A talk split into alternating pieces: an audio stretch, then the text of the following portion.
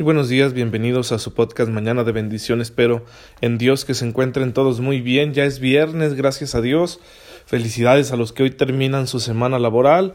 Los que no, no se preocupen, el Señor da la gracia para que continuemos realizando nuestras actividades de la mejor manera y recordando siempre que es nuestra forma particular de santificarnos, agradarle al Señor con cada actividad honesta que yo realizo por mi propio bien, el de mi familia y el bien común, todo eso es santificable, así que es un camino para llegar también al Señor, nuestro propio trabajo, nuestros quehaceres y compromisos. Y el viernes tradicionalmente la Iglesia nos invita en nuestra devoción a considerar la pasión de Jesucristo nuestro Señor.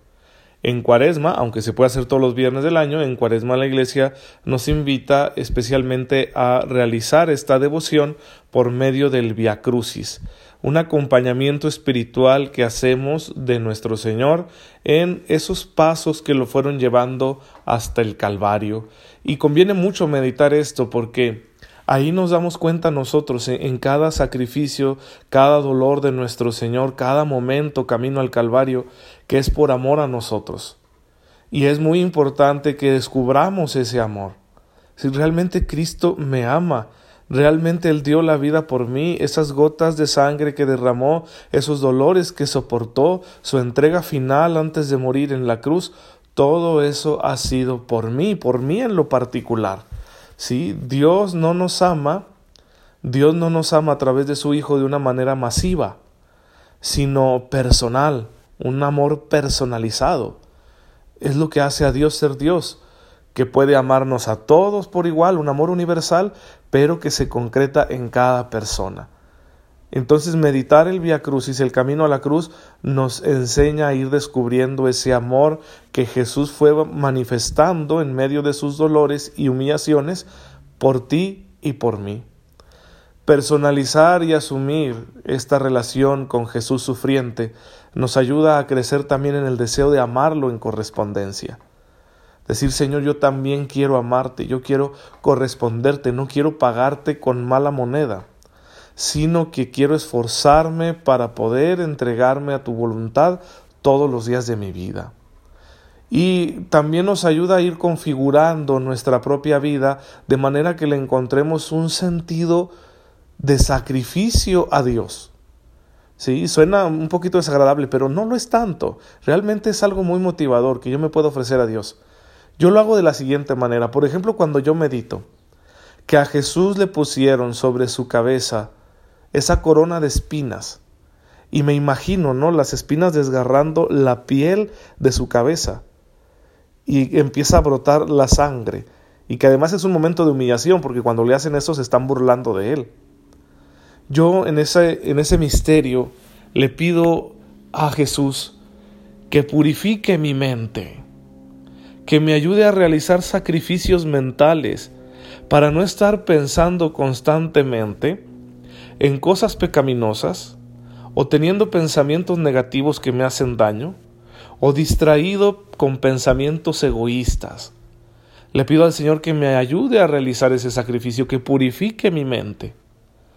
Cuando veo, por ejemplo, que Jesús carga con la cruz, yo lo que medito en ese misterio es que le pido a Él su gracia para que yo sea capaz de llevar con amor mi propia cruz todos estos esfuerzos que tengo que realizar para ser una buena persona, un buen cristiano, para amar a los demás, que el Señor me ayude a llevarlos con amor, aunque me pese, aunque me cuesta.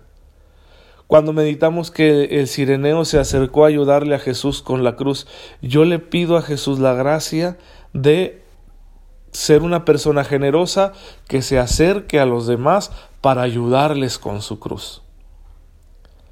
Y como pueden ver cada uno de esos momentos dolorosos del camino de Jesús hacia el Calvario, nosotros nos lo podemos apropiar, nos lo podemos personalizar, de manera que vayamos sacando muchos frutos para nuestra vida espiritual. Y eso nos ayudará a entender que también nosotros tenemos nuestro propio camino al Calvario, que consiste en unirnos entregando poco a poco en medio de nuestros compromisos en ese ser fieles a las decisiones que hemos tomado en el nombre del Señor y que en ocasiones cuesta un montón esa fidelidad. Pero ahí descubrimos el valor de todo este sacrificio, de toda esta entrega, de todas esas pequeñas renuncias que tenemos que ir realizando en nuestra vida. ¿Qué valor es? El amor.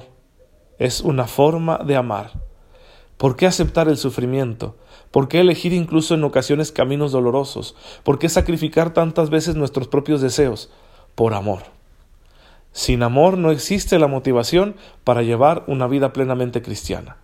Es por amor a el Señor que ha dado la vida por nosotros y por amor a nuestros semejantes. Entonces, hermanos, en este viernes de pasión, nosotros mantengamos esta actitud, este enfoque, esta perspectiva de manera que nuestra vida entonces permanezca firme en el cumplimiento de la voluntad del Señor, aunque nos cueste bastante, aunque haya dolor en nuestra vida. Si somos constantes en los sacrificios y tribulaciones, a su tiempo recibiremos la más grande recompensa. Bien, hermanos, pues también el camino de la Iglesia en medio de la historia de los hombres es un camino de dolor, de cruz. Hay muchas situaciones difíciles que atraviesa la Iglesia en un sentido global. Eh, por aquellos factores externos que la hacen sufrir o también por las crisis internas como ya se los he mencionado. Y bien, vamos a, a continuar entonces, estamos en la Edad Media. Estamos hablando de una etapa bastante incomprendida de la historia humana en general y de la historia de la Iglesia también. Tenemos, por ejemplo, algunos datos interesantes. A partir del siglo VI, el imperio romano en la parte occidental de Europa ha caído por la llegada de estos pueblos nuevos, que en aquel entonces le decían pueblos bárbaros, y por lo tanto las estructuras de la civilización romana se vienen abajo. La iglesia va a ser el factor de conservación de esas estructuras y de la cultura que poseía el imperio, y además la iglesia va a ser su propio aporte cultural y evangelizador. Ante la ausencia de una verdadera autoridad capaz de garantizar la paz social, y la defensa bélica ante la llegada de los nuevos pueblos, pues entonces eh, el obispo de Roma, el Papa, cada vez va a tener una mayor responsabilidad civil. Primero en la ciudad de Roma, los papas van a ser prácticamente los cuidadores de la ciudad de Roma en todo, no solo en lo espiritual, y posteriormente, hacia el siglo VIII, se va a constituir un territorio papal para que los papas tengan esa capacidad de acción e independencia frente a las potencias extranjeras, que se, llegó, se llamó los estados pontificios, en la franja eh, media de Italia alrededor de la ciudad de Roma. También en el año 800 llega al poder en un reino nuevo que ha surgido, el reino de los francos, sí que es el precursor de la moderna Francia, llega al poder Carlomagno, que va a ser coronado en Roma como emperador, va a ser reconocido como el emperador de Occidente, lo corona el Papa y pues eh, entonces vamos a tener en la Europa de aquel tiempo dos emperadores que se consideran de alguna manera herederos del legado de los romanos. Uno en Constantinopla, también llamada Bizancio, lo que da lugar a que aquel imperio o aquella parte del imperio se le llame Imperio Bizantino, y en Occidente un nuevo emperador, el rey de los francos, Carlomagno. Y de ahí va a surgir una, una idea, la del emperador occidental, que va a perdurar incluso hasta el siglo XIX. Sin embargo, esta relación tan cercana entre la Iglesia y su jerarquía y los poderes eh, de los reinos y de los señores feudales de aquel tiempo, pues va a traer consigo sus problemas. Y en el siglo X va a haber una grave crisis para el papado en particular y para la iglesia en general, porque los reyes, los señores feudales se van adueñando progresivamente del nombramiento de los cargos eclesiásticos y en ocasiones utilizan esos nombramientos para premiar a la gente que les es leal y pues no son precisamente los más aptos para el ejercicio de los ministerios sagrados. Esa crisis va a tardar un siglo en resolverse hasta que en el siglo XI se logra una reforma con el Papa Gregorio VII que se llamó la cuestión de las investiduras y gracias a la acción de este Papa la jerarquía eclesiástica logra recuperar libertad con respecto al poder político. Es una cuestión siempre interesante porque Hoy en día todavía se dan estas manifestaciones. Por una parte puede suceder que en algún lugar del mundo, por la razón que fuera, la jerarquía eclesiástica sea demasiado cercana al poder político. Y eso siempre va a traer problemas y dificultades, porque el poder político es fácilmente corrompible. ¿Sí? Meterte al sistema de la política es arriesgarte a que te corrompas. Y claro, si tenemos nosotros a los líderes de la iglesia muy cercanos al poder político, pues ese peligro se contagia. Y vamos a vivir bajo la amenaza de ser también nosotros partícipes de un fenómeno de corrupción. Por eso es un riesgo. Más común todavía es el hecho de que en algunos países los regímenes no dan suficiente libertad a su pueblo y por lo tanto les interesa tener el control de instituciones como la Iglesia. Sienten un, cierto temor por la acción libre de la Iglesia y buscan tener la manera de controlar el nombramiento de los líderes, en este caso sobre todo de los obispos. Así sucede con China actualmente donde aquellos líderes, aquellos obispos que han querido ser fieles directamente al Papa y que no se han prestado a dejarse controlar por las autoridades comunistas del gobierno chino, pues eh, viven en la clandestinidad, no tienen derechos ni libertad. En cambio, el gobierno chino ha constituido una asociación paralela que se llama Asociación Patriótica de los Católicos Chinos donde los obispos y líderes nombrados por esa asociación están bajo el estricto control del gobierno chino, que no reconoce la libertad religiosa en sentido pleno. Ahí tenemos una expresión moderna de aquello que sucedió en la Edad Media, cuando el poder civil, político, de una nación pretende controlar a la Iglesia por medio de la manipulación y el nombramiento de sus líderes. Son cosas que no nos hacen ningún bien, sin embargo se han dado a lo largo de la historia y no han impedido el crecimiento de la Iglesia, ni en número ni en santidad.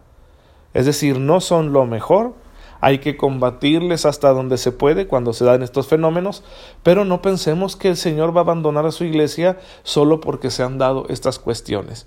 Insisto, el número de la iglesia, que siempre está en expansión misionera, no depende de esas circunstancias, como tampoco depende la santidad de sus miembros de que se den esas situaciones. Sí influirá, sí, en la respuesta de los fieles, pero la mano de Dios siempre va mucho más allá. Y es lo que vamos aprendiendo nosotros conforme vemos la historia. Porque uno puede ver la historia de la iglesia y asustarse y decir, válgame, ¿a poco las cosas han sido así? Claro, Claro, porque Dios está actuando a través de seres humanos y los seres humanos somos falibles, somos perfectibles y somos pecadores. Estamos en el riesgo constante de caer en tentación, en cualquier tentación. Pero eso no limita la acción de Dios. Y cada ser humano puede responder de la mejor manera a la llamada universal que Dios nos hace a la santidad, aunque las circunstancias no sean favorables. Hoy en día tú y yo como cristianos podemos sentir que las circunstancias sociales no son favorables. En parte porque nuestras creencias, nuestros valores, nuestras ideas no son bien recibidos en la esfera pública. Chocan de lleno con las corrientes contemporáneas dominantes de pensamiento, de ideología, de cultura. Y pues obviamente va a haber un rechazo. Eso por una parte. Por otra parte, experimentamos que las crisis de la Iglesia pues eh, nos quitan credibilidad a la hora de poder defender nuestro punto de vista y eso nos hace sentirnos muy apenados. Y por último, pues nos encontramos también ante tentaciones muy sutiles, porque el mundo de hoy propone una vida cómoda, hedonista, es decir, centrada en el placer. Vamos, ¿a quién no le gusta eso? Somos pecadores, no se nos ha quitado esta condición por el hecho de ser creyentes y nos sentimos no pocas veces inclinados a entrarle a todo, ¿no? Lo que le están entrando las personas hoy en día en nuestra sociedad moderna. Y, aquello es muy seductor y también podemos caer. ¿sí? Yo lo veo como sacerdote cuando estoy trabajando en Internet, en las redes sociales, tanta cosa llamativa que encuentra uno y siento el jalón ahí en mi corazón, ¿verdad? Como si eh, mi condición pecadora me dijera, ándale, mira, por ahí hay algo suave, vete, ve esto, escucha aquello, lee esto otro. Y estarse poniendo límites en ese sentido es a veces bastante difícil. Bueno, son circunstancias complejas que vuelven un poco más difícil, más, más arduo el dar nuestra respuesta cristiana. Pero no es imposible, porque confiamos en la gracia de Dios. Hay hermanos nuestros que han vivido en santidad en condiciones mucho peores. Así que sí se puede vivir una vida recta y santa, agradable al Señor, aun en medio de estas circunstancias. Bien hermanos, pues en esta mañana, después de haber aprendido esto a través de la reflexión que estamos haciendo sobre la historia de la Iglesia, pues pidámosle al Señor que nos siga acompañando y fortaleciendo para que ninguna circunstancia nos impida responderle de la mejor manera. Padre, te bendecimos en esta mañana por el don de la vida y por el don de la fe, que tú haces crecer incluso en medio de circunstancias difíciles. Ayúdanos a hacer un compromiso firme, Señor, de servirte aunque haya situaciones de dolor que tú permites en nuestra vida. Concédenos superar los retos que vamos encontrando, confiando siempre en tus divinos auxilios. Por Jesucristo nuestro Señor. Amén. El Señor esté con ustedes. La bendición de Dios Todopoderoso, Padre, Hijo y Espíritu Santo, descienda sobre ustedes y los acompañe siempre. Nos vemos mañana, si Dios lo permite.